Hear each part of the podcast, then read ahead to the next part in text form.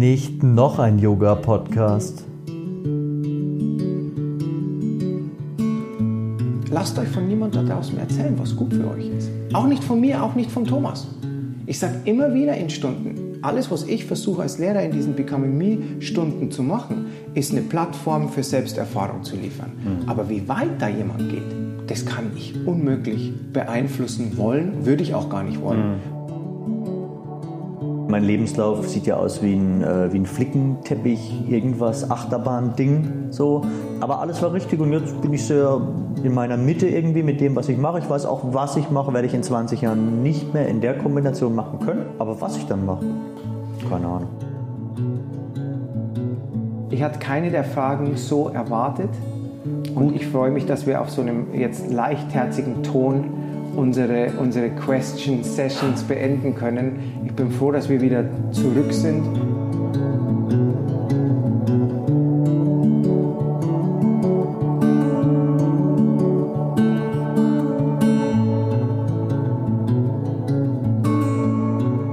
Da sind wir wieder. Robert Ehrenbrand, Becoming Me, Satnam Sessions, Boy Sets Fire und ich.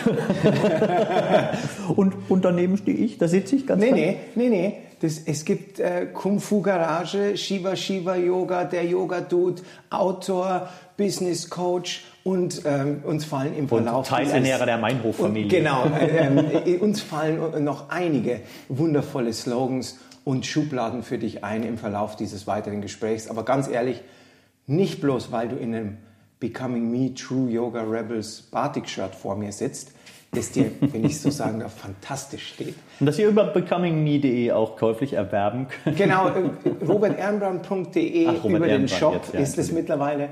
Wer Interesse hat da draußen und unserer großen übergreifenden Yoga-Gang beitreten will, roberternbrand.de Shop. Da gibt es den True Yoga Rebel Merch und es kommt auch ein neuer Drop bald. Aber das Batik-Shirt, das Thomas gerade rockt, das gibt es noch in ein paar Größen, leider nicht mehr in allen. Dann ist es aus. Also schnell zugreifen und herzlich willkommen zu endlich wieder ein, einer Episode von Nicht noch ein Yoga-Podcast. Ich habe es vermisst. Es ist ewig her, ich habe es auch vermisst. Es war so, ich weiß auch gar nicht, wann das letzte Mal war. Es muss ewig her sein.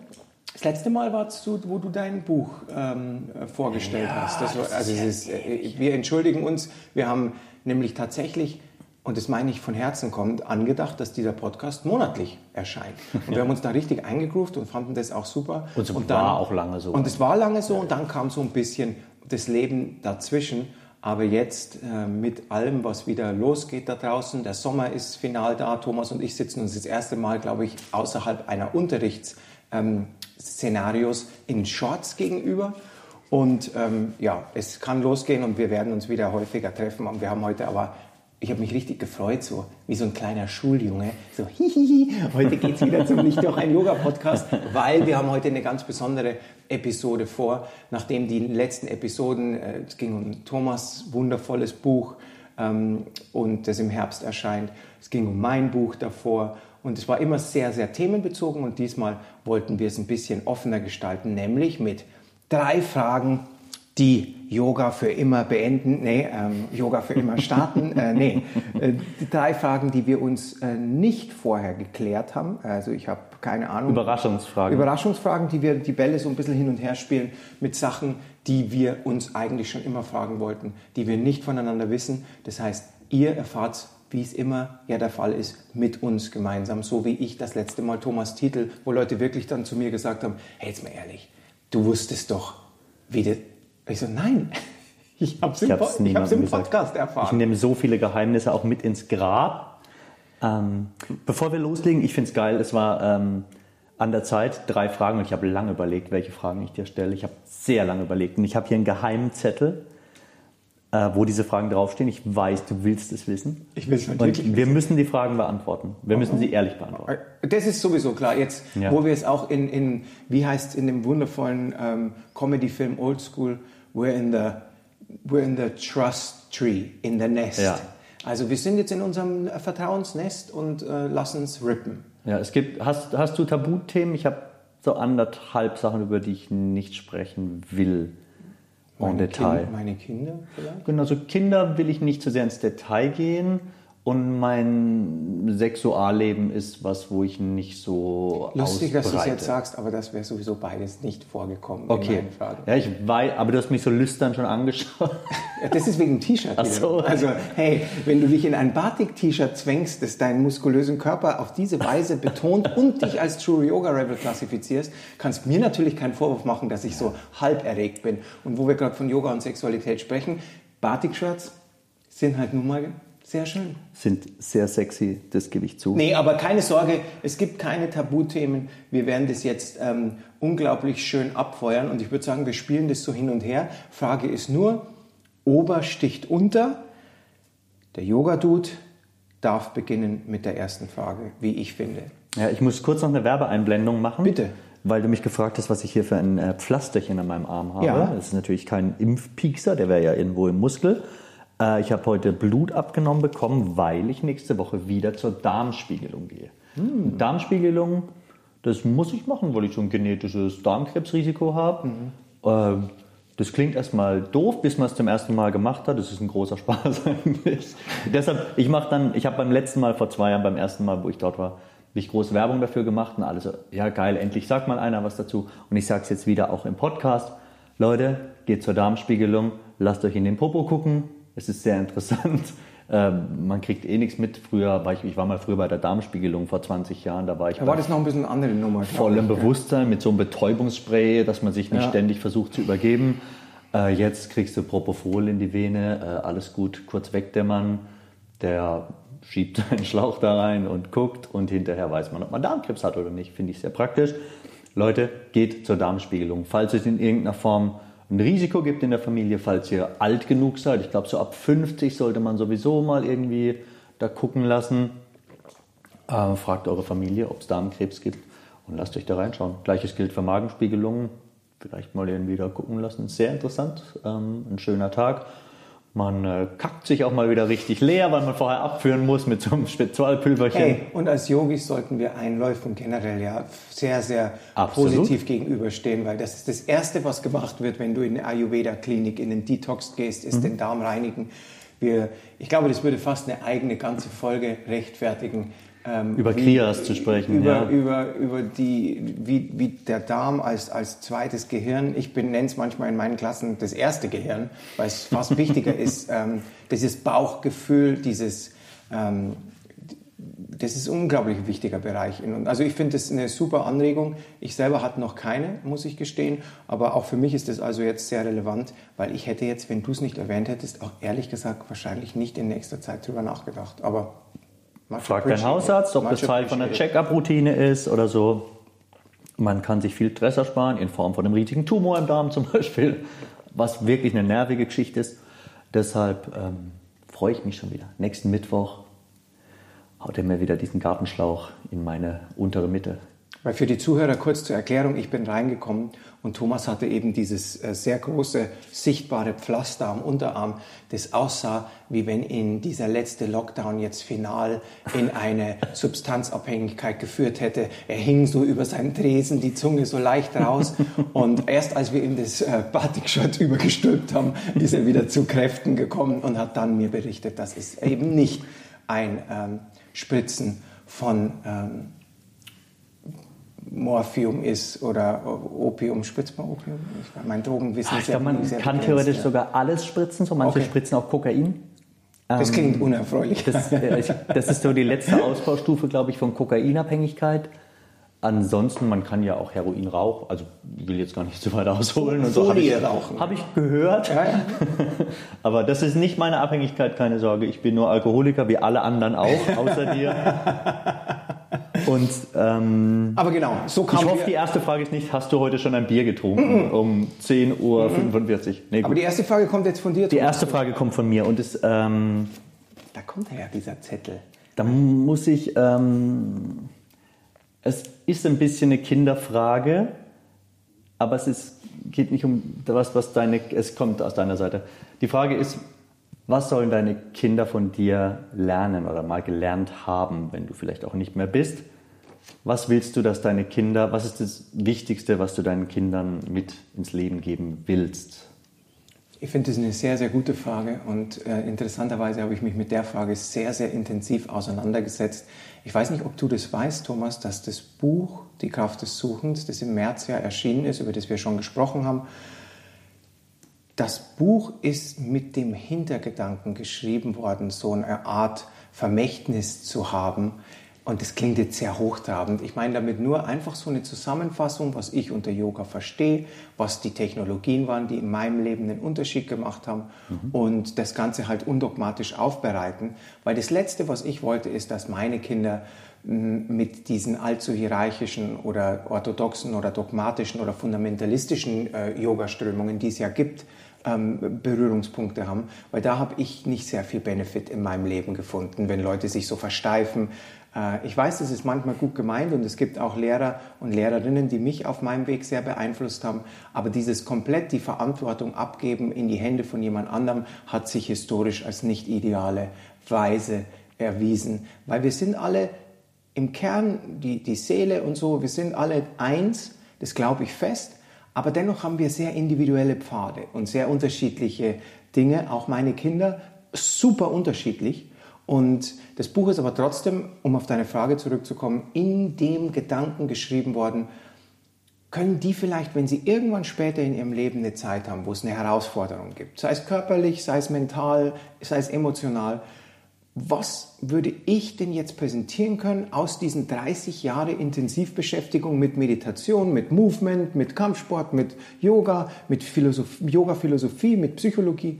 Und das ist so ein bisschen, deswegen ist die Kraft des Suchens auch drei Personen gewidmet, meiner Frau Mitterli, weil sie mir den Rücken freigehalten hat und den beiden wirklich, ich glaube, das steht sogar in der Danksagung, dass mein Wunsch war, vielleicht, wenn sie irgendwann mal Unterstützung brauchen und ich bin nicht mehr da, dass sie vielleicht aus diesen Worten ein bisschen Kraft ziehen können. Mhm. Und ich glaube, dass ich sehr viel mehr von meinen Kindern gelernt habe, wie sie von mir. Ich glaube, dass ich sehr, sehr viele Sachen auch als Pseudo-Erziehender falsch gemacht habe. Ich finde, Erziehung ist eh so ein Thema, dass ich, ich wüsste nicht, ob man das immer wirklich richtig machen kann. Weil man hat sehr viel Konditionierung, wie, wie selber, manchmal höre ich dann so, wie mein Vater aus mir spricht und das ist nicht immer positiv, das ist auch nicht immer negativ, aber man sieht doch, dass man sehr viel Ballast und Stuff mitbringt hm. in dieses, das ist kein clean slate, wie ich angefangen habe mit meinen Kindern, aber um jetzt diese, diese Antwort, die, es tut mir leid, wenn ich manchmal zu, zu weit aushole. Ist mir ähm, total neu, Robert. Dafür ist aber ein Podcast ja irgendwie auch da, glaube ich, oder? Kurze, einsilbige Antworten wären wahrscheinlich jetzt nicht ja, das Drei, drei, Minuten, ja, nein, vielleicht. In, äh, aber um es zusammenfassend zu beantworten, diese wirklich sehr gute Frage, die mich auch wirklich im, in der Arbeit dieses Buchs wirklich beschäftigt hat. Was, was kann ich eigentlich jemanden, den ich so sehr liebe, hinterlassen an, an mhm. Technologien oder Ideen. Mhm. Und ich glaube, der wichtigste Punkt ist, dass sie für ihre Realität sehr viel mehr Verantwortung übernehmen könnten, wenn sie wollen würden mhm. und sehr viel mehr Einfluss haben, wie manchmal einem da draußen Glauben gemacht wird. Mhm. Weil manchmal gibt es im Leben so Situationen, wo man sich überwältigt fühlt. Und dann fühlt man sich als so eine Mischung, als so ein Spielball aus genetischer Disposition, wie wir gerade gesagt haben, aus Sozialisierung in einem Alter, wo wir noch überhaupt nicht differenziert darauf einwirken konnten. Eine dreijährige Person kann ja nicht sagen, stopp, das finde ich jetzt aber nicht gut. Ja. Ähm, sondern da ist einfach alles, was die Eltern machen, wird halt so hingenommen. Und aus externen Faktoren wie Wirtschaftslage, Pandemie. Ich finde, manchmal kann das gerade für eine junge Seele sich vielleicht, aber auch für eine ältere Seele, sich so anfühlen, dass wir eigentlich vielleicht die Karten ungerecht verteilt wurden oder mhm. die Herausforderungen so sich vor uns auftürmen, während auf Social Media uns glaubend gemacht wird, dass jedem anderen da draußen wundervoll geht. Und ich hatte gehofft, dass meine Kinder A sehen, dass es in meinem Leben durchaus auch Problemstellungen gab, Schwierigkeiten gab wo mir Yoga und, und gewisse Technologien durchgeholfen haben, wenn es so triviale Sachen waren wie kalt zu duschen oder so. Das hat einen Unterschied gemacht in meinem Leben. Kann, und, würde einen Unterschied machen, ich würde tot umfallen. und ich, ich hatte gehofft, dass sie erkennen, dass sie mit ein klein wenig Disziplin sich eine Freiheit erarbeiten lässt, Das wird nicht immer alle Probleme sofort lösen und sicherlich gibt es kein geheimes Mantra, das ich Ihnen mitgeben kann. Mhm. Oder, aber ich kann durchaus sagen, dass jeden Tag eine gewisse Zeit in Self-Care, ich, ich, mag dieses Wort optimieren gar nicht, weil wir sind alle okay, wie wir sind, aber in sich zu investieren in Form von Meditation oder täglich ein bisschen sich zu bewegen und zu schwitzen oder täglich was Inspirierendes zu lesen oder täglich irgendwie darauf zu achten, dass ein innerer Dialog ist, der in unserem Sinne zielführend ist. Das habe ich gehofft, dass ich mitgeben kann. Kurz gesagt also, dass Sie mit ein bisschen Energieeinsatz Ihre eigene Energielevel ähm, mehr regulieren können, wie uns da draußen die Marketing-Experten manchmal weismachen wollen, die dann wieder Richtung Substanzen, Medikamente, all dieser Dinge deuten. Mhm. Und ich bin gegen oder für gar nichts, aber ein bisschen Eigenverantwortung goes a long way. Unterschreibe ich. Unterschreibe ich. Jetzt bin ich dran. Gell? Jetzt darfst du mich was fragen. Ey, Robert darf mich jetzt auch mal was fragen. Thomas, eine Sache, die ich dich schon lange fragen wollte, ist, was denn die Erwartung an eine Yoga-Praxis war oder deine größte Erwartung an eine Yoga-Praxis war, die sich in deinem Leben nicht erfüllt hat? Weil man geht ja in solche Themen rein und hat Ideen oder wenn man dann so eine tägliche Praxis beginnt oder eine Lehrerausbildung mhm. macht und sich so involviert wie du, gab es da irgendwas, wo du erhofft hattest, dass es passiert? Gab es irgendwas, was eine Erwartung war oder ein Wunsch war, ein Traum war, der sich einfach trotz deiner intensiven Beschäftigung mit diesem Themenbereich Yoga ähm, nicht erfüllt hat? Hm. Dazu gibt es eine kleine Antwort und eine Nicht-Antwort. Mhm. Ähm, also ganz platt. ich sage es einfach, wie es ist. Ich hatte gehofft, dass Yoga, dass ich nie mehr Rückenschmerzen habe, wenn ich regelmäßig Yoga praktiziere. Mhm. Tatsächlich ist mein Rücken komplett im Arsch. Mhm. Hat jetzt aber nichts zwingend mit dem Yoga zu tun, wurde aber dadurch, dass ich nicht auf meine Schmerzen gehört habe, dass ich nicht achtsam war, mhm. zu einem Problem durch Yoga dann auch. Es bestand vorher schon und war das auch der Grund, warum du dich initial mit Yoga beschäftigt hast, so ein bisschen? Oder Dieser spezielle Fall nicht so. Es gibt Nein. einfach ein Bandscheibenproblem. Das habe ich mir, es ist sehr nachvollziehbar, als ich hier das Studio ausgebaut habe, habe ich mir so die Bandscheibe ein bisschen ähm, verletzt. Und durch Yoga, durch die Rückbeugen wurde es dann aber immer schlimmer. Mhm. So, dass man hat ein MRT gemacht und man sieht ganz genau, wo das Problem ist. Und ich habe aber wie ein Verrückter dann quasi noch drauf geübt, aber ich war halt auch dumm. So, ich hätte ja auch mal, ich bin ein Jahr damit rumgelaufen und hätte ja auch mal äh, machen können, was ich predige. Achtsamkeit. Mhm. Oh, ich habe ein Wehwehchen, da gehe ich jetzt nicht drauf. So, mhm. ähm, das ist die körperliche Antwort, wo Yoga mich enttäuscht hat, wo ich aber selbst schuld dran bin. Mhm. So, aber es ist einfach witzig. Ich mache Yoga unter anderem, damit ich keine Rückenprobleme habe. Ich habe halt einen Bürojob schon immer gehabt und so, dann hat man einen Rücken. Und dann hinterher ruiniere ich mir mit Yoga äh, den Rücken. Ist aber auch eine Geschichte, die man nicht zum ersten Mal hört. Mhm. Kann dir jeder sagen, äh, jeder Yoga-Lehrer slash ähm, Ibuprofen-Junkie kann dir das sagen hatte ich auch, weiß ich von Patrick auch Geschichten und keine Ahnung. Ja, und dann habe ich halt Schmerzmittel genommen, dass ich weiter üben und nochmal einen Handstand. Mhm. Das ist die körperliche Antwort. Die, die kleine Antwort quasi, die Nicht-Antwort ist, dass ich gehofft hatte, mehr Freude und Ruhe in mir zu finden. Und da struggle ich gerade richtig hart. Also da ist so seit einem halben Jahr ist bei mir sehr viel Negatives, was in mir so brodelt auch so ein bisschen, was ich nicht so richtig im Griff habe momentan, was jetzt aber besser wird und was ganz klar ähm, Corona-basiert ist. Mhm. Und dadurch, dass jetzt aber hier sich ähm, die Sonne scheint und wir keine Masken tragen und nicht testen, es wird alles besser. Heute Morgen kam die Nachricht, dass die Kinder jetzt keine Masken mehr auf dem Schulhof tragen müssen also will ich gar nicht darauf eingehen, wie ich das finde.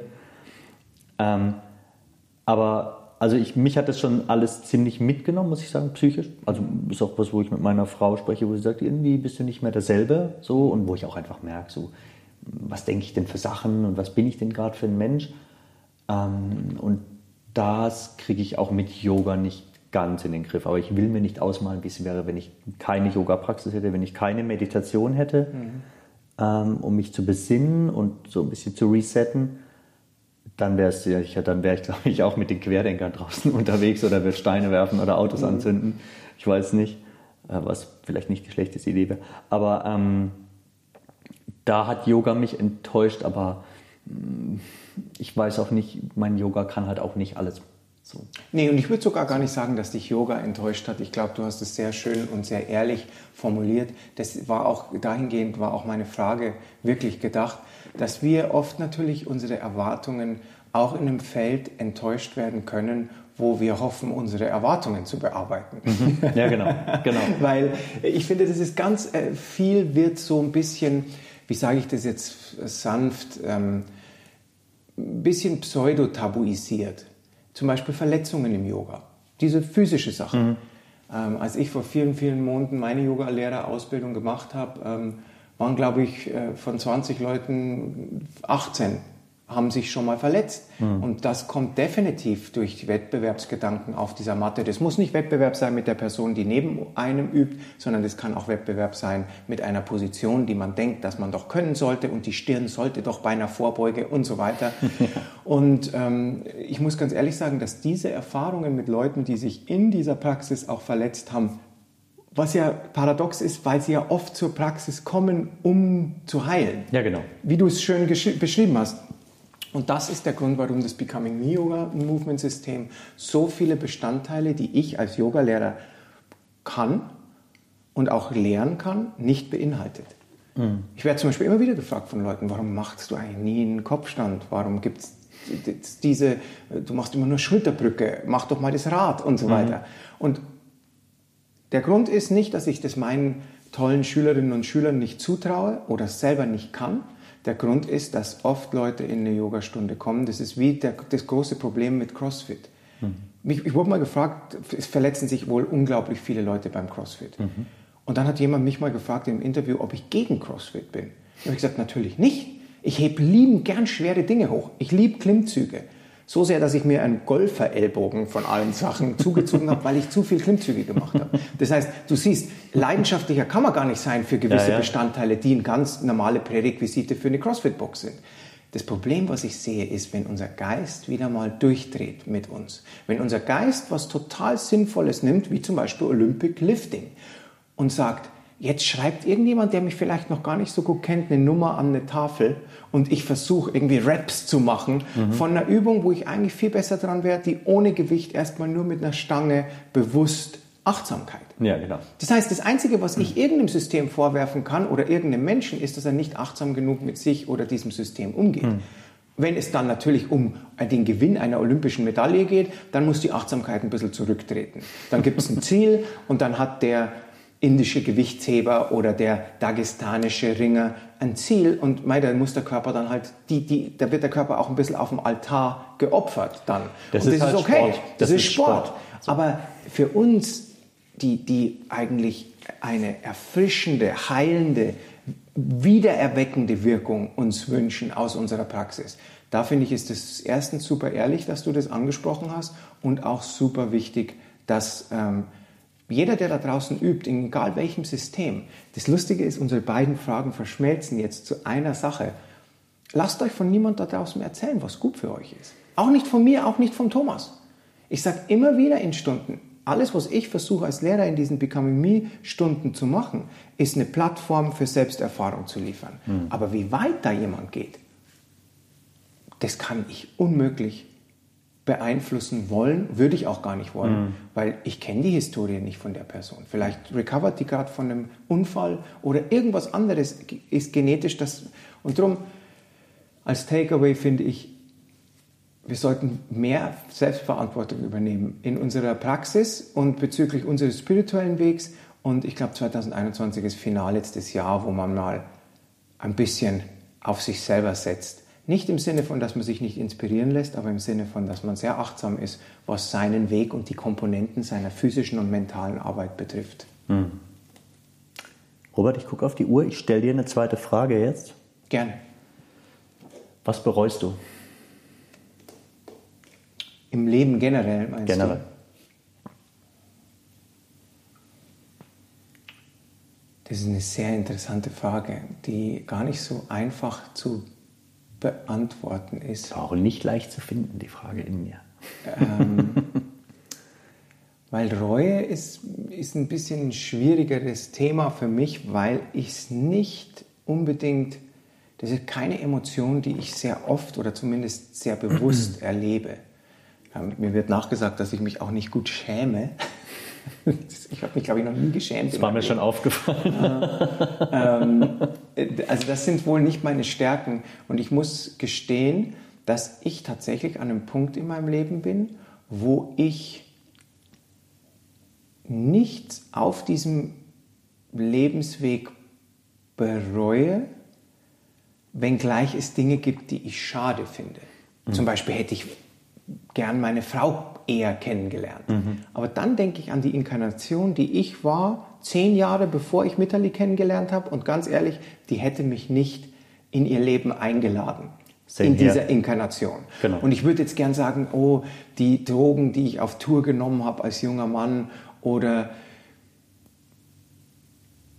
ich glaube, das Einzige, was ich in meinem Leben wirklich bereue, ist, dass ich manchmal zu viel spreche, zu viel mitteile, zu exponiert bin und in diesem Fluss an Informationen, der so gut gelaunt und enthusiastisch aus mir raussprudelt, manchmal Menschen verletze, besonders Menschen, die mir nahestehen, weil ich halt alles mitteile und jede Überlegung und nicht genug reflektiere. In meinem Herzen wäre es gern so, dass ich so eine Clint Eastwood-Figur wäre aus so einem Western, der einfach gar nichts sagt.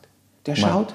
Ein bisschen nicken. So. Ein bisschen nicken, so einen Zweig im Mund und an der Bahnstation einfach zehn Minuten wartet.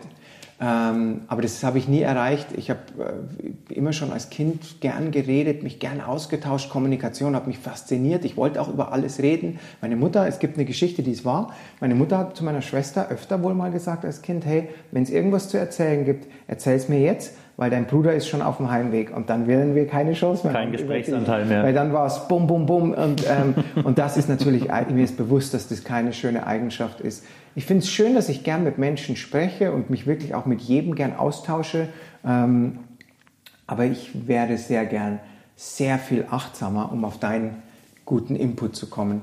Ich wäre gern sehr viel achtsamer, wenn es darum geht, was ich sage, wann ich sage, weil das Letzte, was ich will, ist Menschen, die ich entweder liebe oder die ich nicht kenne, mhm. irgendwie vom Kopf zu stoßen.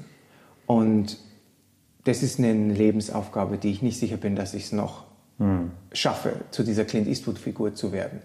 Ähm, aber ansonsten alles, aller anderer Unfug, der passiert ist, der war Teil eines, eines Programms, was ich jetzt mit 43 im Rückblick sehe.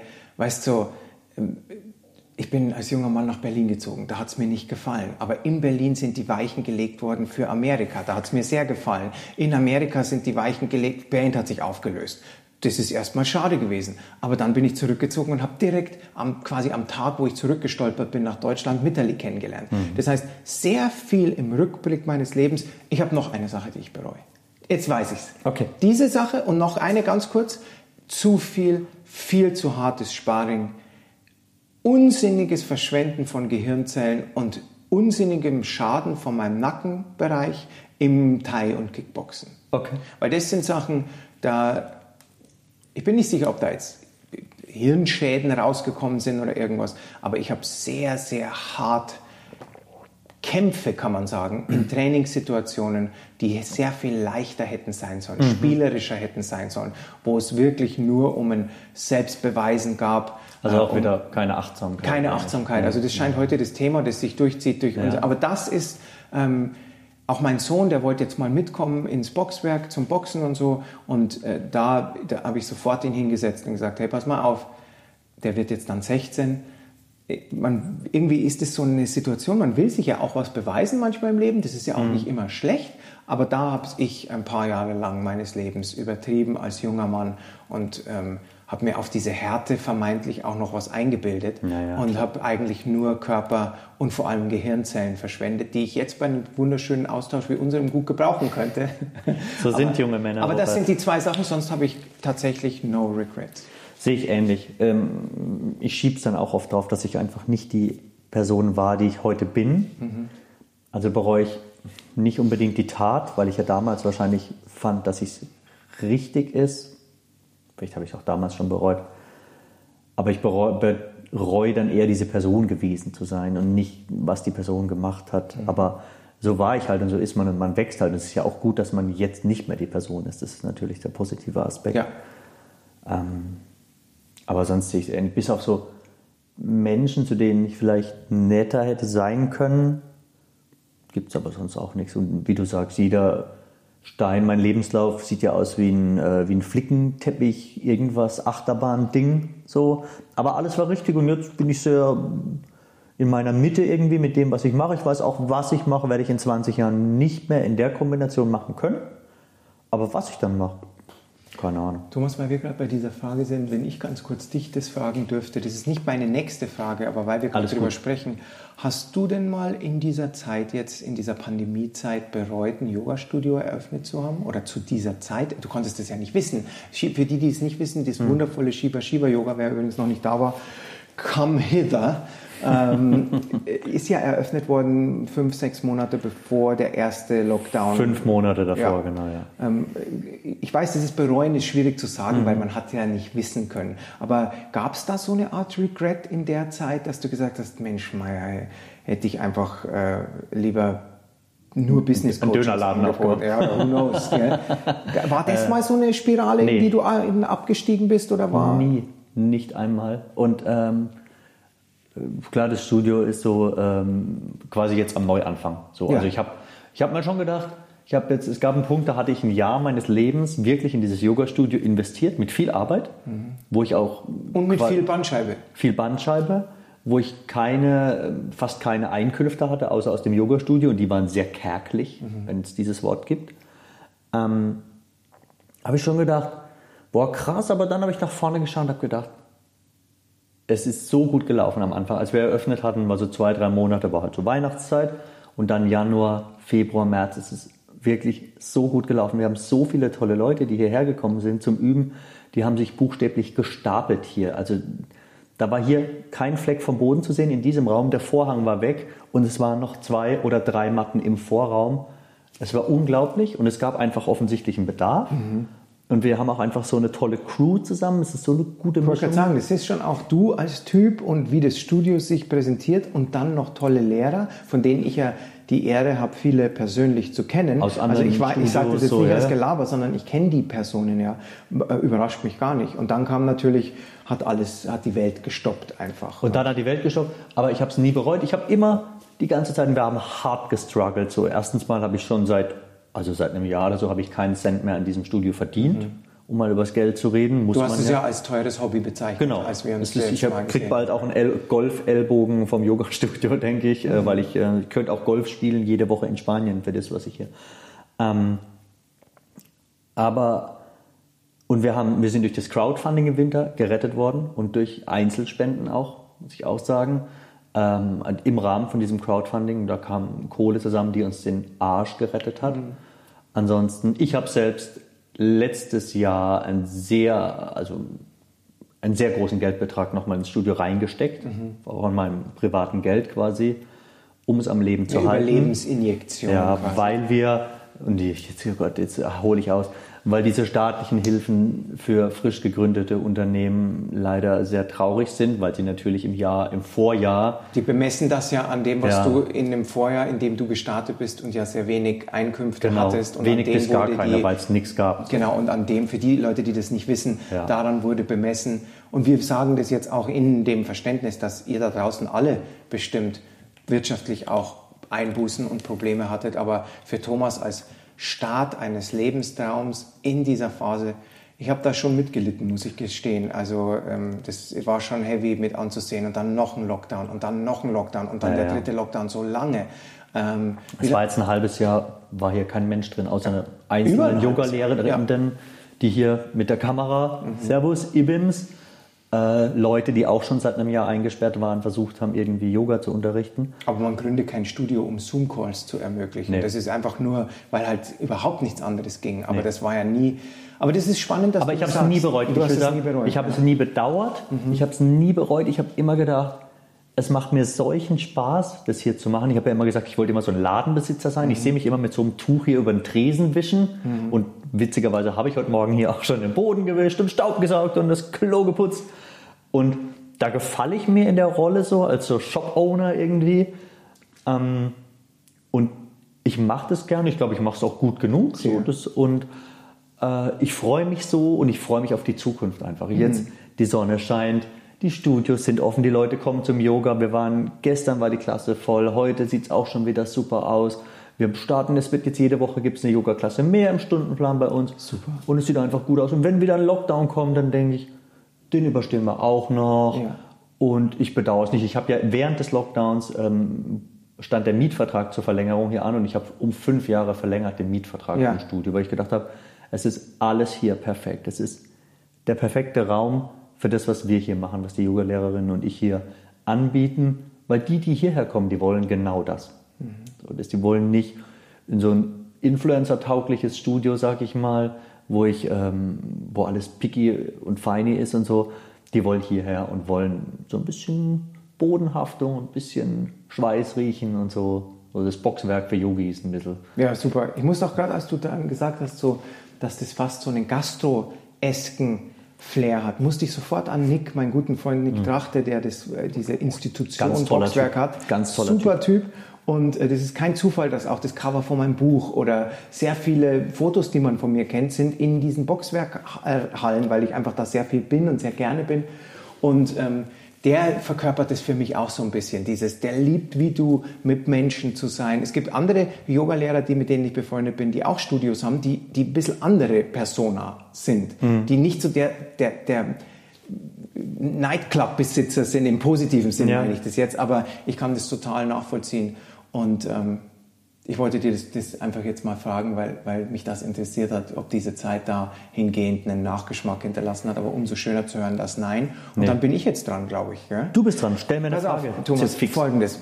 Es gibt ja diese klassische Frage von, was du auf eine einsame Insel mitnehmen würdest. Du kennst ja, welches Ja. Buch, welche CD. Das würde mich eigentlich leider auch alles interessieren. Aber noch mehr würde mich interessieren, wenn es eine lebende oder tote Yoga-Persönlichkeit gäbe, männlich, weiblich, Transgender, ganz egal, wen würdest du auf diese Insel mit einladen und was würdest du diese Person fragen wollen? Wenn dir jetzt im Yoga-Kontext gar niemand einfällt, könnte es auch jemand aus dem politischen ich, Musiker habe ich jetzt ausgespart, weil da würden dir vielleicht sofort welche einfallen. Ja. Und Mick Jagger wäre schneller auf dieser Insel wie Rolling Stones. Oder wäre mir on Main zu, Street. zu anstrengend, wäre mir der, Aber glaube ich. gäbe es eine Yoga oder eine philosophische, spirituelle Persönlichkeit, die du einladen würdest und was würdest du diese Person auf dieser Insel fragen? Weil was anderes hattet ihr nicht zu tun. Die, wird, die Person wird einfach neben dir im Strand sitzen, ihr würdet auf mich warten, der im Schlauchboot anrückt, aber du hättest genug Zeit für eine Frage, die du diese lebende oder nicht mehr unter uns verweilende Person fragen könntest. Okay. Also, sorry, Schatz, ich klammer jetzt mal meine Frau aus hier, weil es geht um. Genau, also de, genau, die, ich weiß schon deine Kinder und mich Ja, ja. und deine Frau, sondern äh, Ja, ja. und mich Ja, ja, ja, ähm, ja, ja. und und mich. Ähm, aber genau, es war jetzt dahingehend Mhm. ähm, vielleicht eine Person, wo du Lust hättest an, an irgendwas Spezifisches, was die kann, was die hat, was die erfahren hat, anzudocken in diesem Setting. Dazu habe ich eine gute Antwort. Vor der Antwort, ich bin letzte Woche aus der katholischen Kirche ausgetreten. Ich muss alles revidieren, was ich jemals im Podcast und im Blog über die katholische Kirche gesagt habe. Es reicht. Es gibt demnächst auch einen Blogartikel dazu, Bin wo ich gespannt. mich rechtfertige, weil ich immer so ein Verfechter ein bisschen war. Ich habe das nie so Aber- gesehen, ich habe dich einfach immer nur als Christ gesehen und Genau. du warst ein super Repräsentant der christlichen Lehre, die, wie viele nämlich nicht wissen, ich fasziniert bin vom Entstehung des Christentums, das Konzil, was das reingewählt hat, was es nicht reingewählt hat. Mhm. Selbst so Trivialliteratur wie Dan Brown, sobald es um die Geschichte ja. vom Christentum geht, ja. werde ich, weil wir gerade vorhin von meiner Hocherregung bei Batik-Shots geredet haben, das erregt mich noch mehr wie ein Batik-Shot. Aber ich habe es nie so gesehen, dass du eine Institution verteidigt hast. Ich habe es so gesehen, dass du dich einfach als Christ bezeichnet genau. hast. Und das habe ich immer gewertschätzt. Bloß für dich als Feedback kam, glaube ich, gar nicht so rüber. Aber okay. ich verstehe, dass, okay. du, dass okay. du sagst, du möchtest drüber reden. Ähm, Ganz gut, ich habe das, hab dann das auf Instagram geteilt, mhm. irgendwie so. Und da kam aber mal Feedback, da muss ich sagen, alle, habe ich schon lange gemacht, geil, oh, will ich auch machen, recht hast du, kein Geld für Kinderschänder war so mein Ding so. Ich habe einfach, mhm. da will ich jetzt gar nicht ausholen. Aber das sage ich nur, weil die Person, die ich mitnehmen würde, die spirituelle Person wäre Jesus Christus. Super. Weil, weil es ihn gab, man weiß es nicht so richtig. Den würde ich mitnehmen und ich würde ihn fragen, wie ist Gott? Hm. Das wollte ich von ihm wissen, weil er sollte es wissen und er sollte mir aus erster Hand berichten können, wie ist Gott und warum ist das so? Also um ganz ehrlich zu sein, halte ich es für historisch sehr plausibel. Da ist es übrigens 11.11 Uhr, Angel Number gerade, wenn wir diesen Podcast aufnehmen. Wir dürfen hm. uns jetzt beide was wünschen. Aber nur auf der Shiva Shiva Uhr ist 11.11 Uhr. Also okay. die, Zeiten, die Zeit läuft hier irgendwie anders. Ähm, ich finde, dass man relativ ich glaube, das ist relativ plausibel, dass es diese Person gab als mhm. äh, predigender Apokalyptiker, ja. der eben die Apokalypse vorhergesagt hat in seiner Kerntheorie. Ähm, es ist ja super spannend auch, dass Jesus, oh, da könnte man jetzt stundenlang drüber reden, ja. jetzt bist genau in dem Thema gelandet, wo ich, wo ich wirklich scharf finde, dass sich die Lehre von Jesus auch gewandelt hat und es ein paar Jahre gibt, wo unaccounted for sind. Mhm. Das ist ja da, wo es tolle Bücher gibt, ähm, manche sind ein bisschen cookie, aber die Idee ist toll, dass der tatsächlich nach Indien wohl mal einen Abstecher gemacht hat. Also ich habe einen Freund, der hat ein Tattoo, wo das Gesicht von Jesus blau gemacht wurde. Mhm. Und also Krishna und Jesus in einer Person, das hat bestimmt religiöse ja, Eiferer Motive, ja. von beiden Seiten erzürnt. Aber der Freund aus Amerika, der das hat, ich habe das immer gewertschätzt, diese Idee, dass Jesus nochmal seine Lehre revidiert hat so ein bisschen, weil es gab ja dann am Schluss ein paar Sachen, die nach Ahimsa klangen. Und ja. davor war das nicht ganz so, sondern da war das ein bisschen ähm, straightforward. straightforward. So, ja. Und dann gab es diese Jahre, wo man nicht weiß, wo er war. Und dann in meinem Kopf, ohne das in irgendeiner Form belegen zu wollen oder zu können, hat er einen Abstecher in mein spirituelles Mutterland gemacht. und ich finde, ähm, es wäre unglaublich faszinierend äh, zu, weil was wir immer manchmal vergessen ist, dass Jesus ja kein Christ war. Er, er wollte auch keiner ja sein, weil sein. Christentum gab es ja nicht. Ja, er war einfach ein jüdischer, spiritueller so äh, Revolutionär. So. Ja. Und ähm, ich also würde, würde ähm, ich hab, hätte es eigentlich kommen sehen müssen, dass das die Antwort ist, aber ich habe jetzt überhaupt nicht in die Richtung gedacht und bin erfreut. Das ja. ist ein sehr schöner Gedanke. Sorry, Clapton ist Gott, aber Jesus ist Jesus. Äh, genau. Ja, also, um einfach nochmal einzuordnen. Man, man aber die, mit Jesus hätte ich so viel zu besprechen. Es gibt so viel war es das wert? Warum hast du es getan? Mhm. Wie ist die Sache mit Judas? Bist du sauer? Mhm. Äh, was Übrigens, ist mit Frauen? Maria Magdalena, ich weiß nicht. Es gibt so viel zu besprechen. Triviales und dann halt die Frage, wer zur Hölle ist Gott und warum ist das es? Also, also und wenn man mal davon ausgeht, dass die Bibel, die ich schätze, ein hoch manipuliertes Werk ist von diesen Konzilen, von was reinkam. Ja, ja, du hast es gerade angesprochen, gab es von Maria Magdalena, die gegebenenfalls ja seine ähm, Partnerin war, die mhm. gegebenenfalls ja selber Überlegungen aufgeschrieben hat, die dann gegebenenfalls rausgewählt wurden, weil sie halt gegebenenfalls eine Frau und so weiter. So spannend. Ja. Und wir werden, schau mal, wir haben ja noch nicht mal erfahren, wer JFK wirklich umgebracht hat. Und das ist ja in wirklich, wo man sich denkt, das hätte doch jetzt langsam mal rauskommen müssen. Die Amis Fitzel oder irgendwas? Aber du, du, hast natürlich bei sowas, das so weit zurückliegt, äh, keine Chance mehr, Null. das aufzuarbeiten. Null, da das, bleibt in diesen, das bleibt in diesen, was noch da ist, in diesen vatikanischen Katakomben äh, ja. weg, äh, temperiert, weggeschlossen, wie im, wie im Angels and Demons Film mit... Ähm, wie heißt der nette Tom? Hanks. Äh, Tom Hanks und, und ähm, Ewan McGregor. Ähm, aber total gute Antwort. Da muss ich jetzt selber auf der Heimfahrt, dann muss ich jetzt dann selber mir das vorstellen, euer Gespräch, wie ihr da zusammensitzt mhm. auf einer kleinen Insel. Das finde ich, ich hätte Fragen ganz stabil. Und er hat sicher Antworten. Ich glaube, er hat auch ganz gerne mal geredet. So, wenn, wenn ich mir äh, Jesus vorstelle, da hat er auch, glaube ich, viel erzählt. aber ähm, der wusste, wie man eine Yoga-Klasse vollkriegt. So, weil der hatte was, der hatte halt was dahinter. Jetzt habe ich meine letzte Frage an dich, die passt da irgendwie auch ganz gut. Was ist Liebe? Ich glaube, Liebe ist vor allen Dingen das wohl inflationär missbrauchteste Wort der Zeitgeschichte. Ich glaube, Liebe ist mit so vielen Dingen, allen voran zum Beispiel mit körperlicher Lust, mhm. mit, mit äh, Zweckbeziehungen, mit Handel. Ich meine jetzt nicht im Sinne von Prostitution, auch da wird es ja verwendet, das Wort mhm. irgendwie, aber ähm, ich meine jetzt auch in, in Partnerschaften, die, ähm, ja, wo eher einen, ein Austausch ist, so du gibst mir Sicherheit, ich gebe dir das und, und solcherlei Dinge. Ich glaube, wirkliche Liebe ist charakterisiert davon, dass Grenzen zwischen einer Seele und der anderen Seele verschwimmen, mhm. dass das ein wirkliches Einswerden und das macht Sexualität dann unter den richtigen Rahmenbedingungen wieder so ich weiß, du wolltest nicht über Sexualität sprechen. Du redest in drüber, dem, alles gut. In, in, in dem ich werde nicht rot, wenn man jemand nee, nee, Pimmel sagt, genau. das ist kein Problem. Also, ähm, hat Pimmel gesagt. ähm, aber ich glaube, das macht Sexualität im richtigen Rahmen auch zu was so, so, so Schönem. Aber ich glaube, dass das wirklich ist, unconditional ist das englische Wort dafür. Mhm. Nichts zurückzuerwarten. Ja. Viele Erwachsene, wenn sie Kinder kriegen, sagen dann plötzlich, dass sie dieses Wort nochmal neu definieren sogar, obwohl sie das vielleicht mit der Partnerin oder dem Partner gemacht haben. Da wo, gehöre ich auch zu. Also wo, wo man dieses, du erwartest nichts zurück, du wünschst dieser Person nur das Beste, du willst auf Service sein. Und ich glaube, diese Art von Liebe, und das ist meine Attraktion zu Bhakti-Yoga, mhm. das ist, warum äh, Sri Ramakrishna, den ich jetzt schon öfter mal angesprochen habe, in mir so eine, das wäre die Person, die ich mit auf die Insel nehmen würde, mhm. ähm, dieser bengalische Heilige, der mir so viel Inspiration zukommen lässt, ohne dass ich jetzt Teil bin von, seinem, äh, von seiner Order, von der Ramakrishna Mission und so weiter. Aber das ist so ein bisschen, was der für mich repräsentiert hat. Der hatte diese Hingabe bezüglich zum Beispiel Kali.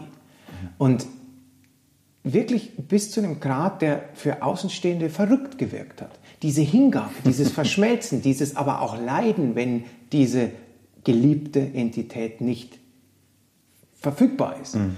Und ich glaube, dass Liebe vor allen Dingen dadurch charakterisiert wird, dass man eben keine Agenda damit hat, dass es nichts ist, was ein Handel darstellt.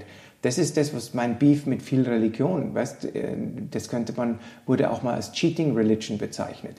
Ich gebe dir ein Gebet und du gibst mir ja, ein gut ja, laufendes genau. Yoga. So läuft ja, das nicht. Genau. Das ist nicht, das ist, das ist nicht äh, relevant, sondern relevant ist, finde ich, Entitäten in meinem Leben, wo sich mein Herz öffnet und ich wirklich in diesen positivsten Sinn Service-Gedanken trete. Mhm. Deswegen finde ich die Ramayana so unglaublich inspirierend, weil wer ist denn die beliebteste mhm. Figur in der Ramayana? Es ist nicht Rama. Um den geht's. Nee, mhm. es ist Hanuman. Der Affengott, der Halbgott, der nichts anderes, vielleicht kennen er manche von euch, die, wo er sein so. Herz aufreißt und innen drin sitzen Rama und Sita. Ich liebe dieses Bild. Mhm.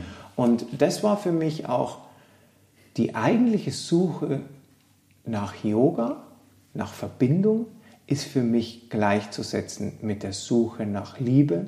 Und das kann im Leben in ganz unterschiedlichen Kontexten auftreten. Du kannst einen Deity lieben, du kannst äh, andere Menschen lieben, du kannst, aber es darf kein Handel sein. Und ich glaube, es ist dadurch ein bisschen schade geworden, weil es ist das missrepräsentierteste Wort aller, aller Zeiten.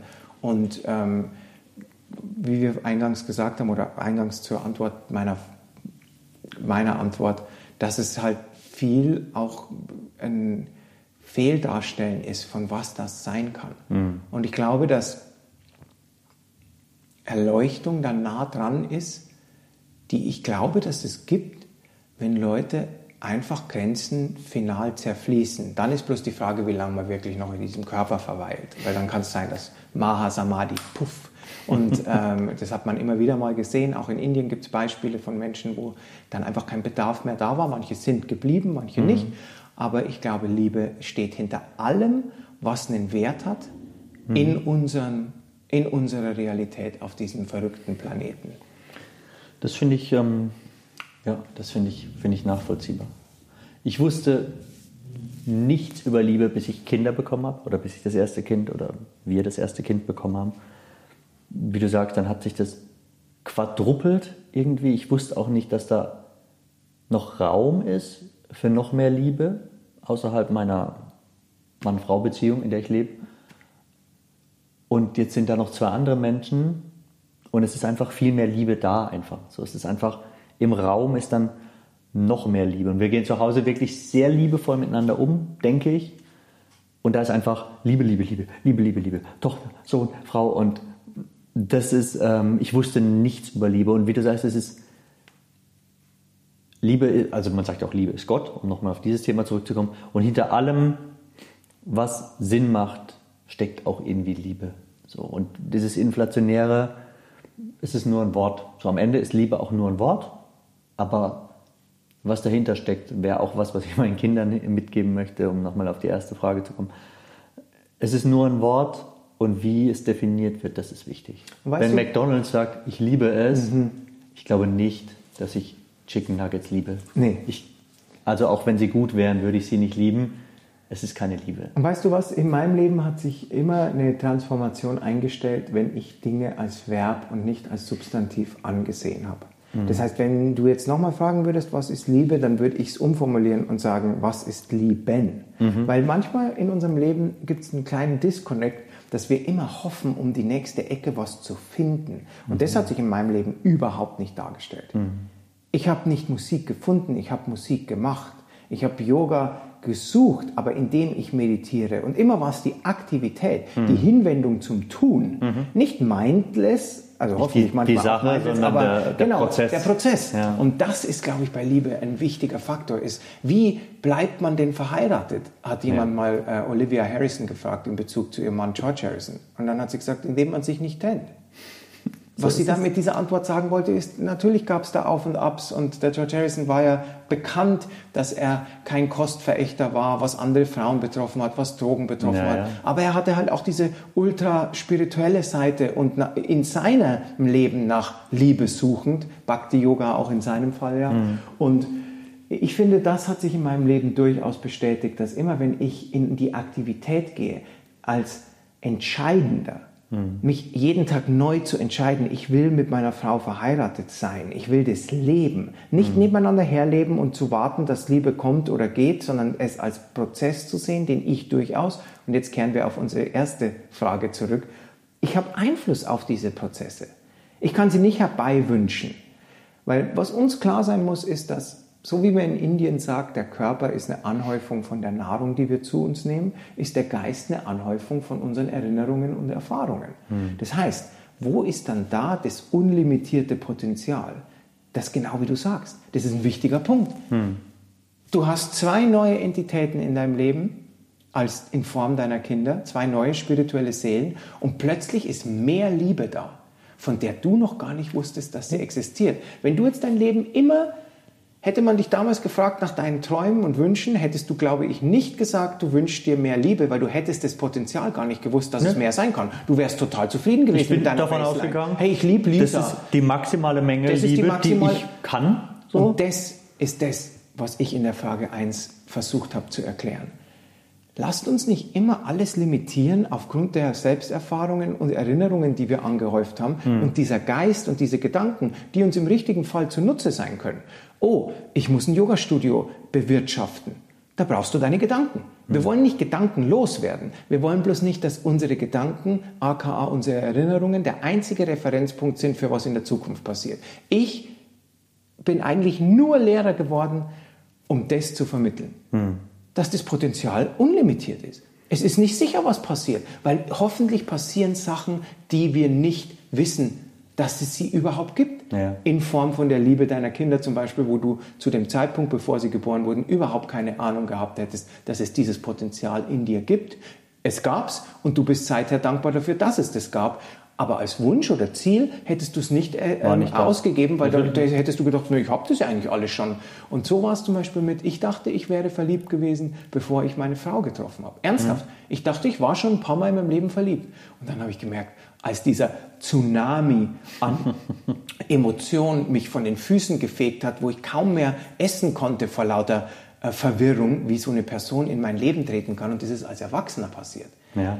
Und dann habe ich gemerkt, oh shit, ich habe über was gesprochen, was ich noch nicht erfahren habe. Ja. Das ist wie wenn jemand einen Popsong hört mit 14 und ähm, denkt, er weiß, worüber dieser Popsong geht und dann mit 30 macht er eine Erfahrung und muss revidieren. Was er mit 14 gefühlt hat, war gegebenenfalls ein Teasern von dem, was... Und das hat nichts Das mit heißt, Alter das, was zu ich tun, meine, ich wusste nichts über Liebe. Ich wusste einen Scheißdreck über Liebe, bis ich diese Kinder hatte. Ja, Und ich dachte, wie du sagst, ich dachte, das war Liebe und ich liebe natürlich meine Frau und das ist Liebe, aber ich wusste einfach nicht, dass es nochmal dass noch mal Platz ist. Ja. Weißt du so? Und das, ähm, ja, es ist ja gut, man kann das auf vieles anwenden. Ja. Du hast recht. Und jetzt komme ich mit der letzten Frage, oder? Die Frage, Stimmt, die, du hast alle. Fragen, Zerfixt. die alle Oh, Fragen fuck. beendet. Ich Okay. muss jetzt mal nach diesen eigentlich ja auch schweren Themen, in die wir wieder abgesunken sind, nur Wir sind einfach tiefgründige nicht, Motherfucker. Äh, ja, äh, zumindest Motherfucker. Ja, mit dem tiefgründig, das muss man noch beweisen irgendwie. Aber ähm, ich möchte jetzt gern ein bisschen leichtherziger enden mit meiner letzten Frage. Und ich möchte ein Thema auch wieder einladen, das einfach unser Leben auch durchzieht.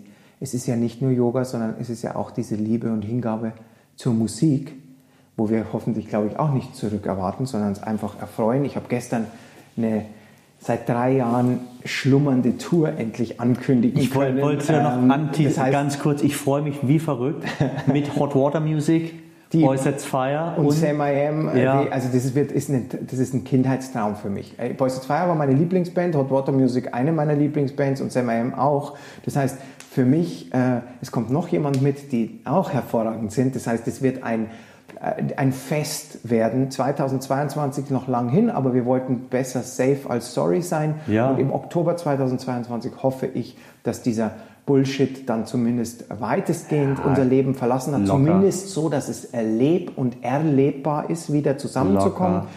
Ähm, weil diese Tour natürlich auch Venues in entsprechender Größe hat, die man jetzt zeitnah nicht hätte abfeuern können. Aber das wird genial. Aber deswegen bin ich auf eine, auf eine Frage gestoßen gestern, als ich mich daran erinnert habe, dass ich ja auch noch Musiker bin, was ich echt manchmal vergesse. So. Also Satnam Sessions passiert so, aber Satnam Sessions sehe ich in meinem Yoga-Service Ja, eingebettet. da bin ich kein vorstellen, ja. Musiker, sondern da bin ich Begleitmensch und viel weniger wichtig wie um die Person, um die es eigentlich geht, Mitterli. Und dann geht es eigentlich da um Yoga. Das Mhm. ist einfach eine Yoga-Praxis. Äh, bloß eine, in der man sich den Rücken nicht wehtut. Drum kommt alle vorbei. Jeder ist willkommen. Ähm, ich, mich hätte interessiert, Thomas, wenn du eine Band gründen würdest und könntest aus allen lebenden Musikern auswählen, wie du diese Band mit dir zusammen zusammenfügen würdest und warum. Was für eine Musikrichtung wäre es? Wer wäre was? Du könntest dir natürlich jede ähm, relevante Position selber zuschustern. Du bist Teil der Band. Ich bin Teil der Band. Mhm. Ähm, ich bin Sänger und Rhythmusgitarrist. Mhm. Das bin ich auf jeden Fall. Gitarre spielt, also Leadgitarre spielt Slash, weil Slash lebt noch, das ist ganz gut. Weil Mhm. Was übrigens Slash, eine Überraschung ist, gell? Also, Ja, dass, ja, dass, ja. Paar, dass diese ganzen Roses-Jungs, ähm, ein dänischer Fußballer fällt einfach da nieder auf dem Feld. Ähm, ich weiß, da gibt es auch jetzt wieder Theorien, warum und so. Aber ähm, anyway, da wollen wir jetzt nicht abdriften. Aber dass der Slash noch lebt, ist genauso überraschend, wie dass der dänische wundervolle Fußballspieler gefallen ist ohne Fremdeinwirkung. Ja. Das heißt, ich hätte mir, wie ich so zwölf war und in Daphne Kagan und in Slash so aus der Ferne bewundert, aber auch erst bestaunt habe, ob der Mengen an Alkohol die da, und Drogen, die da reingeflossen sind, ähm, bin ich doch sehr überrascht, dass die alive and well sind, soweit ich weiß. er hat einen Herzschrittmacher, Hat er. er raucht nicht mehr, der hat schon sein Päckchen zu tragen. Okay, also es gab so. schon eine Ja, ja, schon Aftermath seit von diesem Lebensstil. bestimmt zehn Jahren alt, eher als fünf. Ein Herzschrittmacher, weiß ich. Aber er würde in meiner Band Leadgitarre spielen, weil Erstens, er ist ein Wahnsinniger. Er ist wie äh, Eddie Van Halen, wo ich gerade die Biografie gelesen habe, die sehr interessant war. Der übrigens ja auch mit Substanzen so sein Päckchen zu Die tragen waren- hatte. Der war doch auch ein Fetzenalkoholiker. Ganz er schlimmer noch, Alkoholiker. Mhm. ganz schlimm, die ganze Band eigentlich, komplett übertrieben. Äh, aber er war, und so ist Slash auch, er hat einfach immer Gitarre gespielt. Und das Immer. macht diese Gibt es übrigens Geschichten, legendär. Gell? Der, äh, was macht Slash Backstage? Er spielt, Er spielt Gitarre. Gitarre. Was macht er nach dem Konzert im Hotel? Er spielt Gitarre. Was macht er im, immer in der Gitarre Limousine gespielt. vom Konzertort? Ja. Und die haben gesagt, dass das schon so zu seiner Schulzeit war. Ich Genau. habe seine Bio, wie du ja auch mal gelesen, wo der gesagt hat, er hat dann Schule geschwänzt, um Gitarre, Gitarre zu spielen. Also das heißt, wie wundervoll eigentlich, wenn jemand was findet, was ihn so erfüllt und ein Leben lang trägt. Und ich habe mal das, mein Schwiegervater war so ein Mensch, der immer Musik im Kopf hatte, Ja. immer getrommelt hat. Wenn er nicht die Tablas da hatte, dann hat er uns, hat er seine Tochter wahnsinnig gemacht, auf den Tisch zu trommeln und so. Und ich habe das nicht oft erlebt, weil ich bin nicht so. Mich zieht es nicht zum Bass, außer ich weiß, es geht auf Tour mit Okay. Hot Water Music, dann übe ich schon, weil die so einen grandiosen Bassisten haben, da will ich dann nicht weit zurückstehen.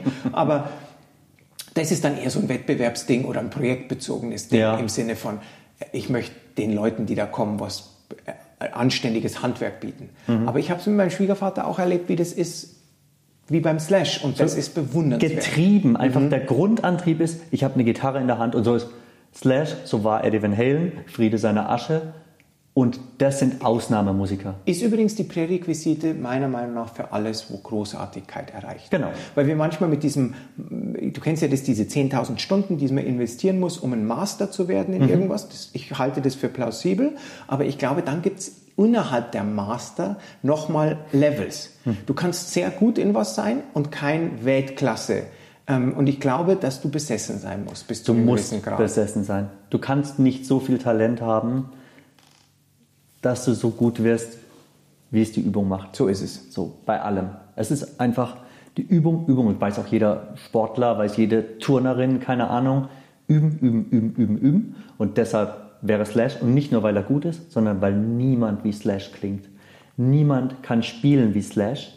Slash klingt wie Slash. Er hat nicht nur diese Guns N' Roses Alben geprägt, diese wunderbaren Guns N' Roses Alben. Er hat auch seine wunderbare Solo-Sachen gemacht. Er hat mit Michael Jackson und keine Ahnung.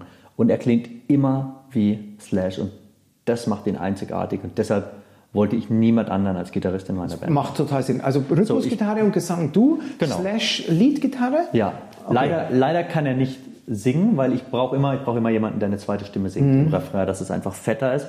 Deshalb habe ich den Schlagzeuger. Ich bin sehr emotionslos mit Schlagzeugern. Schlagzeuger müssen für mich einfach gut genug sein. So, es tut mir leid, liebe Schlagzeuger. Ich weiß, ihr übt wie verrückt. Ich weiß, wie viel professionelle Schlagzeuger üben müssen, jeden Tag, um auch die Muskulatur schon zu halten. Ja. Schlagzeuger in meiner Band ist Dave Grohl, weil du brauchst einen Typen wie Dave Grohl in deiner Band. Energie, gute Laune, plus er kann die zweite Stimme singen, was bei Schlagzeugern mega cool ist. Er hat Taylor Hawkins in seiner Band, der auch wunderbar singt oder Den, gut genug übrigens, singen den kann. ich übrigens seit Alanis Morissette Zeiten als Ja, ja, der hat das erste Album eingetrommelt ich mach, von ihr ich, schon, ja. Das erste Album war ein Drumcomputer, aber live war er dabei. Ja. Und ich liebe ja dieses erste Alanis Morissette Album, dieses Jagged Little Pill. Fantastisch. Und als ich dann das erste Mal live äh, gesehen habe, war da dieser Surfer-Dude, Derwisch im, äh, Muskel, äh, im ärmellosen Shirt, was ich ja mehr als respektiere, weil wer mich schon mal auf der Bühne gesehen hat, wird noch nie einen Ärmel gesehen. Muskeln ja, ja ein klar. großartiger Typ. Ähm, der ja auch in den Foo Fighters wirklich so eine Ausnahmestellung hat. Neben Dave Grohl ist das der exponierteste Member der Band. Ja. Der gibt Interviews, der, die anderen sind ja sehr zurückhaltende Jungs, glaube ich. Und er ist, ähm, ich würde sagen, der zweite Star in dieser Band Auf jeden Fall. Er ist der heimliche Star Ja. so ein bisschen. Und, aber Dave Grohl wäre in meiner Band Schlagzeuger, weil du einfach Ja, und der schadet auch willst- nicht. Du äh, willst einen Typen wie Dave Grohl einfach haben. der schadet auch sonst im Studio nichts. Ja. Weißt du, ich meine? Ja, so, ja. hey, du, spiel doch doch trotzdem kurz mal Rhythmusgitarre oder Klavier oder was zur Ja, genau. der Typ immer noch kommt. Okay. Auch ein Getriebener. Jetzt kommt es zu der Frage, ähm, jetzt wird spannend. Jetzt leg mal deine Basskarten auf den Tisch. Ich hätte in dieser optimalen Band keinen Keyboarder dabei, das kla- klammer ich aus. Ich spiele aktuell in meiner Wahnsinns-Supergroup Kung Fu Garage. Hatten wir eingangs schon, ja. auch. Munich's, Munich's Finest. Munich's wir haben, glaube ich, schon dreimal live gespielt und dann kam der Lockdown. Äh, da haben wir einen wunderbaren Keyboard, einen wunderbaren Mhm. Deep Purple Fan Keyboarder. Nichts gegen Keyboards, aber in deiner Nee. Band leider kein Platz. Und in dieser Band ist kein Platz, weil eine Band hat vier Mitglieder für mich. Und wenn ich John Lord ist tot, also habe ich eh kein Keyboarder mehr zur Auswahl. Mein Bassist ist Bill Wyman von den Rolling Stones. Fair. Es ist der wichtigste Bassist in der Geschichte der Menschheit. Ich hole kurz aus, lass mir den Raum. Hör Stones und stell dir den Song ohne Bass vor. Jeder relevante Stones-Song, also alles, was vor Bill Wymans Ausstieg, naja, sagen wir mal, was vor den 80er Jahren entstanden ist, lebt, wird besonders, wird einzigartig und großartig durch die Basslinie. Agreed. Er spielt, er spielt verrücktes Zeug. Es ist nicht nur Sympathy for the Devil, wo man den Bass so präsent hat, oder Live With Me vom Let It Bleed Album. Es ist jeder Song ist der Bass ein so wichtiges Element und für alle Leute da draußen, die denken, Bass ist a a a a e e e a a a a. Das kam erst in den 80ern, äh, dass der Bass so fast vom Keyboard zu ersetzen war. Ja. Dieses Black Velvet. Dun, dun, dun. Genau. Aber in, wenn man sich, äh, ich würde da die Beatles auch mit reinholen. Paul McCartney ist bekannt als Songschreiber, als Sänger. Ähm, aber was der am Bass, was, was diese 60er und vor allem 70er Jahre an Raum gelassen haben, auch Bassisten. Ich höre ja in Dauerloop in meinem Auto All Things Must Pass, dieses George Harrison äh, Überwerk. Und wie viel Platz da gelassen wurde, den Bassisten auch sich auszudrücken, das kenne ich sonst eigentlich nur außer in dieser Ära beim Reggae.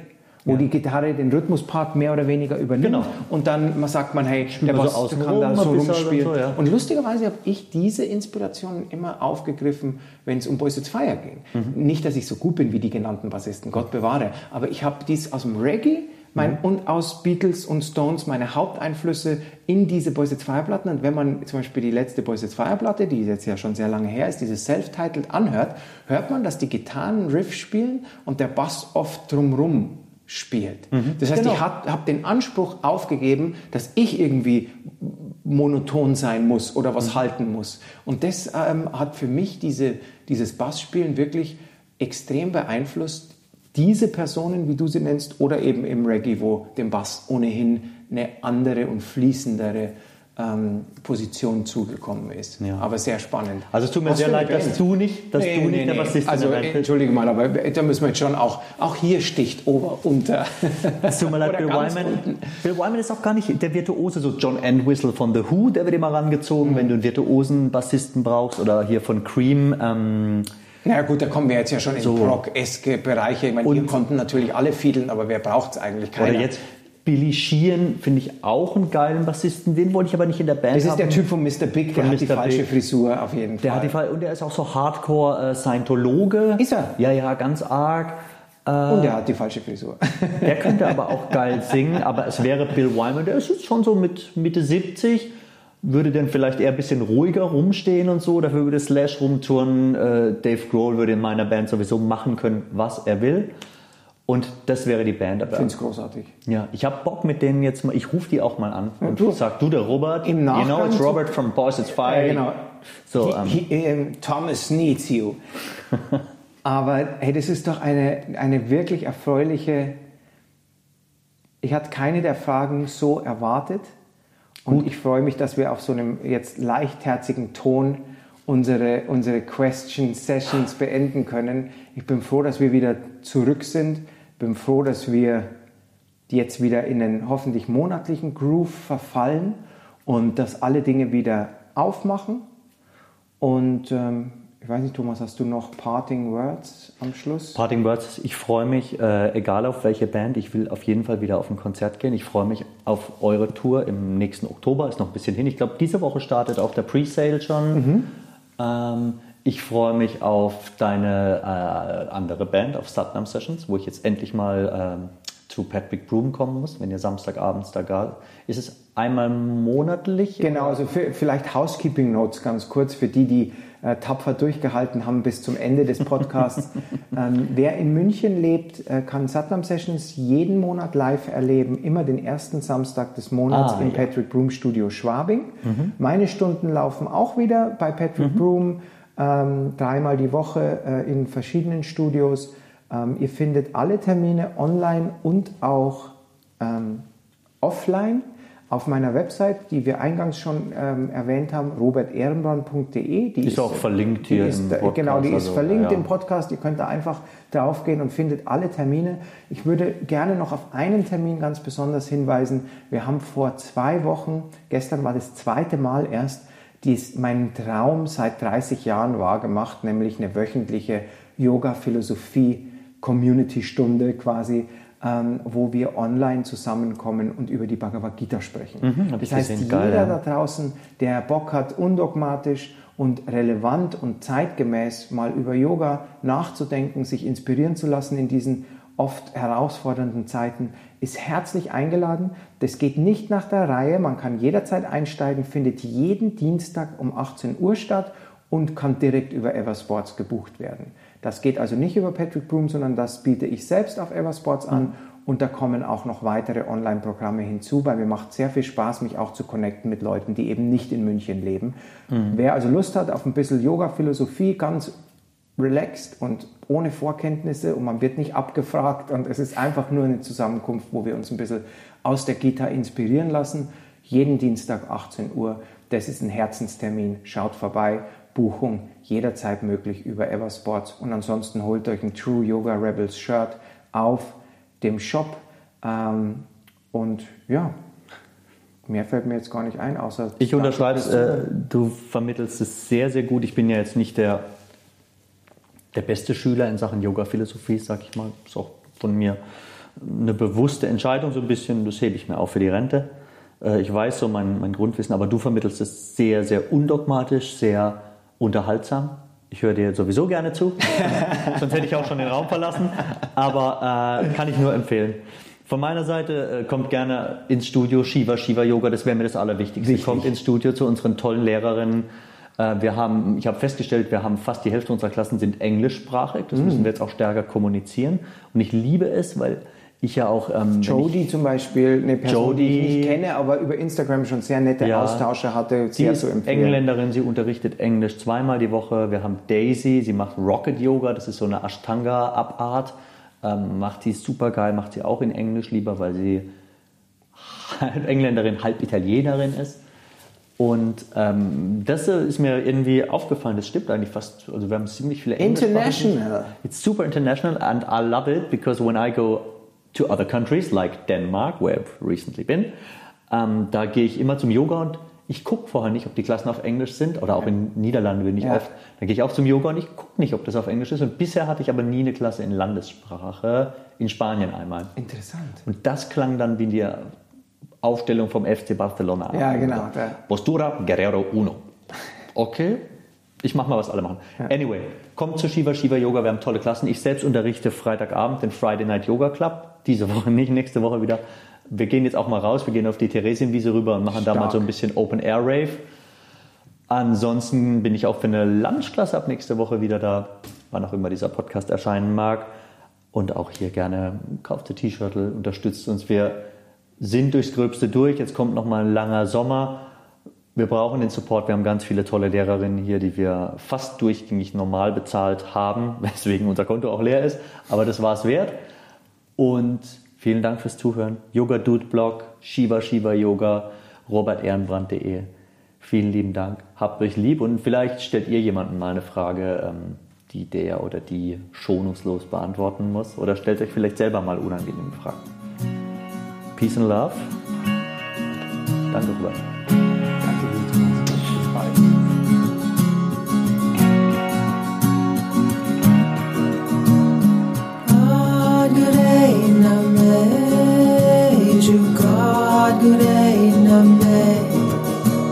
Vielen lieben Dank fürs Dranbleiben und Zuhören. Wenn es dir gefallen hat, schau doch gerne mal in meinen Blog unter yogadu.de oder besuche mich in meinem Yoga-Studio Shiva Shiva hier in München. Bis bald. Namaste.